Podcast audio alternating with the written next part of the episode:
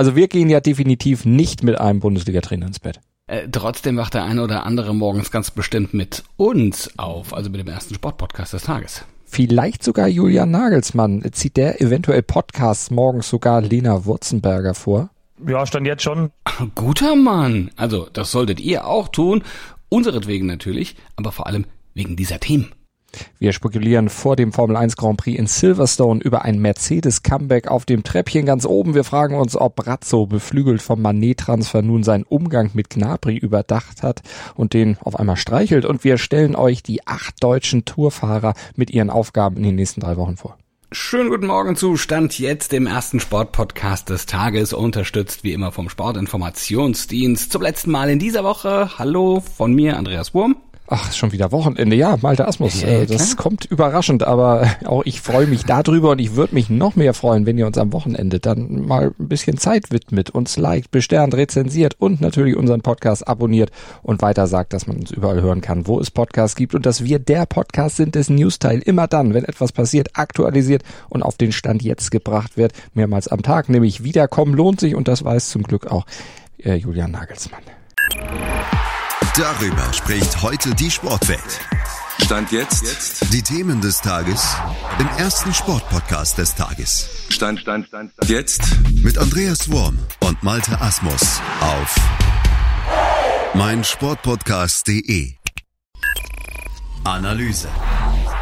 An diesem Wochenende steht mal wieder ein absoluter Formel 1 Klassiker auf dem Programm. Das Rennen in Silverstone auf einer der, ja, kann man sagen, ne, traditionsreichsten Formel 1 Strecken überhaupt. Aber ja, 1950 stieg hier auf einem ehemaligen Militärflughafen aus dem Zweiten Weltkrieg das erste Rennen. Ja, die Kurven wie Maggots, Beckett's, Chapel oder Cops lassen die Herzen der Fahrer und Fans natürlich jedes Jahr wieder höher schlagen. Sicher auch das von Lewis Hamilton. Ja, das könnte ich mir auch sehr gut vorstellen. Der hat in Silverstone schon achtmal gewonnen, so oft wie kein anderer. Aber ob das auch in diesem Jahr was wird, ob der Heimvorteil ausreichen wird, ich bin mir da mehr als unsicher. Ja, dafür hat Mercedes in diesem Jahr eigentlich zu sehr geschwächelt. Aber was zu erkennen ist, die werden besser. Die kriegen ihre Probleme immer besser in den Griff. Und wenn jetzt alle Teams die Vorgaben zum Verringerten dieses Hüpfens der Autos Autos auf der Strecke jetzt auch umsetzen, dann könnte Mercedes das noch ein Stück nach vorne bringen. Aber weil du Heimvorteil ansprichst, Hamilton ist für seine eigenen Fans sicherlich auch nochmal hundertmal mehr motiviert als sonst. Also der ist, glaube ich, richtig heiß. Das glaube ich auch. Allerdings muss das Auto auf jeden Fall auch mitspielen. Ne? Genialer ja. Fahrer, aber wenn er mit der Kiste hinterherfährt, ich erinnere mal dich an dieses Rennen, wo er sagte nach der ersten Runde, er will die Karre wieder abstellen und geht nach Hause. Also ähm, hoffen wir mal, dass es tatsächlich so ist und dass das letzt, beim letzten Rennen nicht nur eine Eintagsfliege war. Ähm, also es geht ja auch um, um die Weltmeisterschaft. Ne? Und es geht ja auch um, darauf, darum, nicht so viel Boden auf Max Verstappen zu verlieren. Also der eilt ja da jetzt schon ein bisschen weg. Wie sieht's denn generell in der WM aus?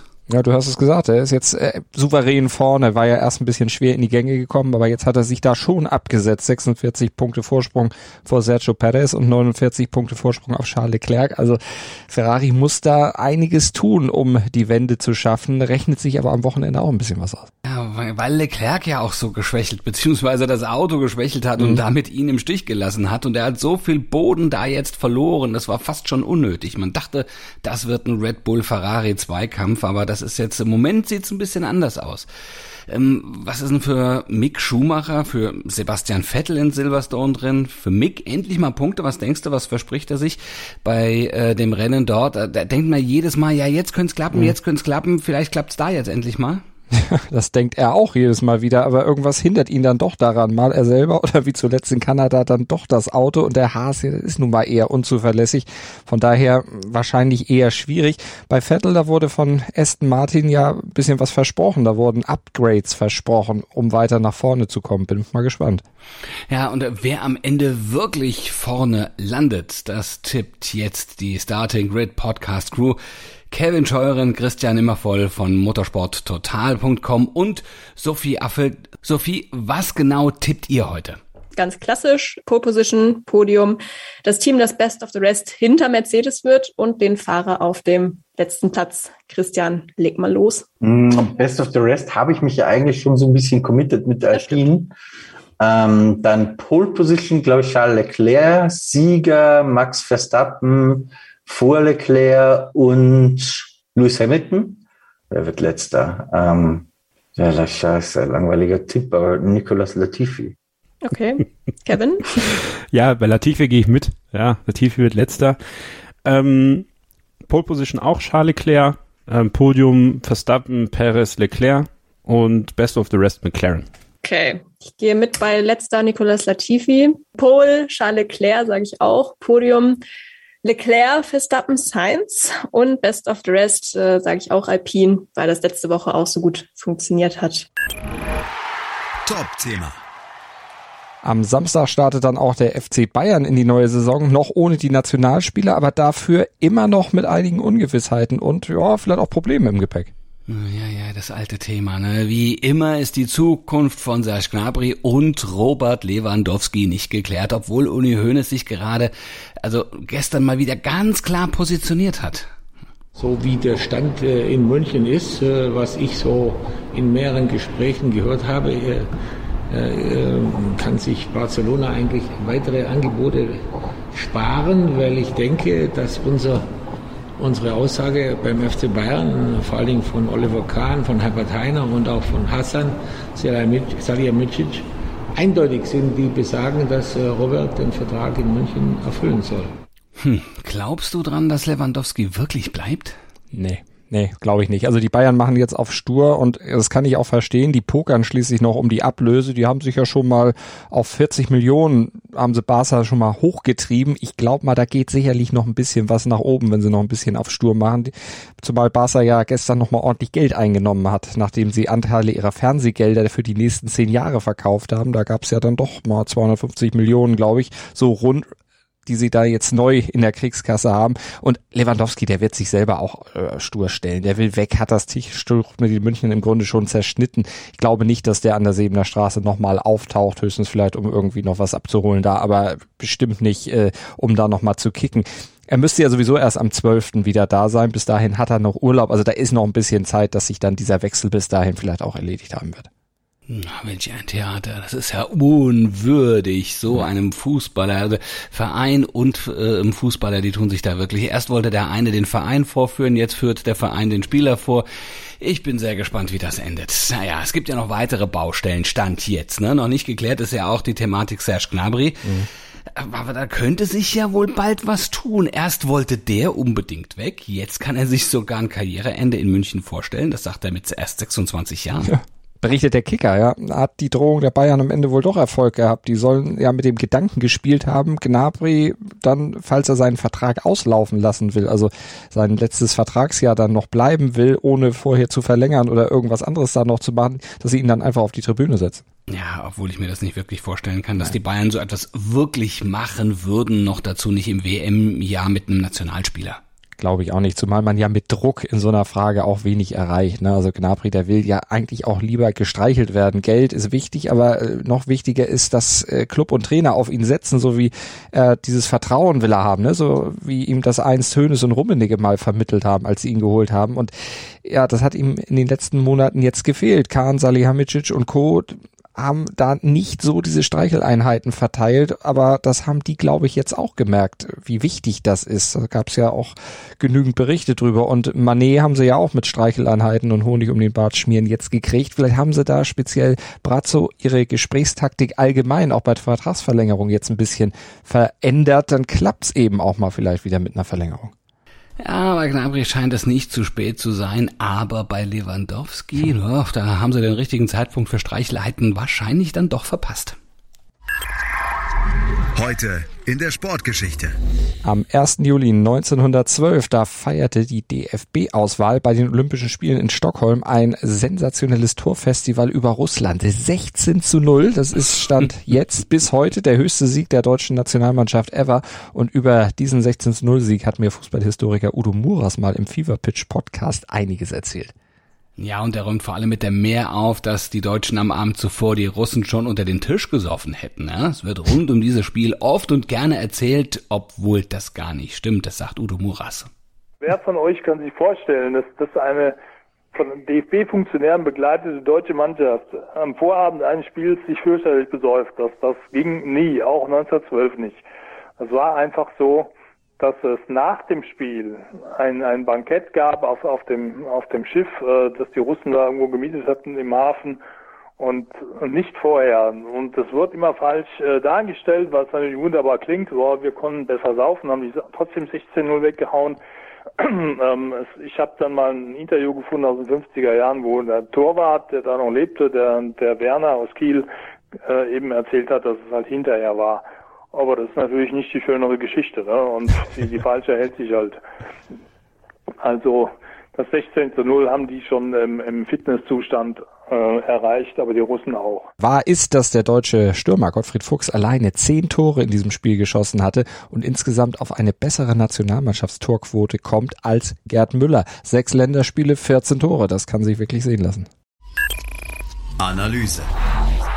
Heute startet die Tour de France mit acht deutschen Fahrern, deutlich weniger als zuletzt. Noch vor fünf Jahren, da mischten ja immerhin stolze 16 mit. Ja, aber diese acht, die jetzt mitfahren, die stellen wir euch jetzt mal vor und beleuchten dabei auch ihre Aussichten. Fangen wir mit Alexander Krieger an.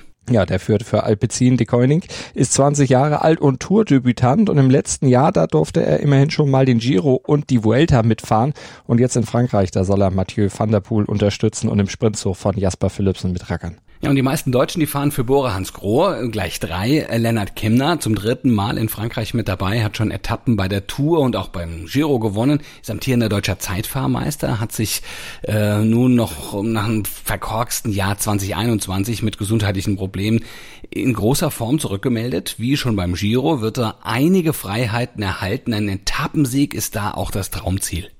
Und das gilt auch für den Teamkollegen, für Nils Polit, deutscher Straßenmeister, frisch gebacken. Zum sechsten Mal ist er jetzt auch bei der Tour dabei und er hatte ja im letzten Jahr dann sogar eine Tour-Etappe gewinnen können und er wird auch in diesem Jahr wieder in einer Doppelrolle fahren. Also zum einen als Helfer und Tempofahrer im Flachland, aber er ist natürlich auch erster Kandidat für eine Ausreißergruppe und dass er das kann, das hat er letztes Jahr ja bewiesen. Und zum dritten Mal dabei ist äh, Max Schachmann. Der hat schon 13 Profisiege gefeiert, aber noch keinen bei der Tour. Schachmann startete auch krankheitsbedingt spät und mit Problemen in die Saison, zeigte zuletzt aber ansteigende Form. Auch der Berliner ist bei Bora als sehr starker Helfer mit einige Freiheiten eingeplant. Gucken wir auf Simon Geschke bei Kofidis mit dabei zum zehnten Mal schon in diesem Jahr. 2015 gewann er auch mal eine Etappe bei der Tour. Das war einer von drei Profisiegen stand jetzt bei ihm.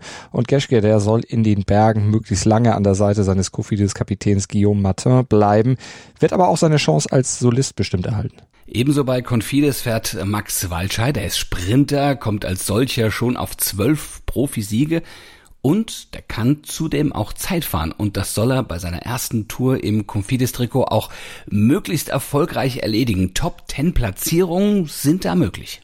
Routinier John Degenkolb, der führt für DSM in diesem Jahr, ist zum achten Mal dabei.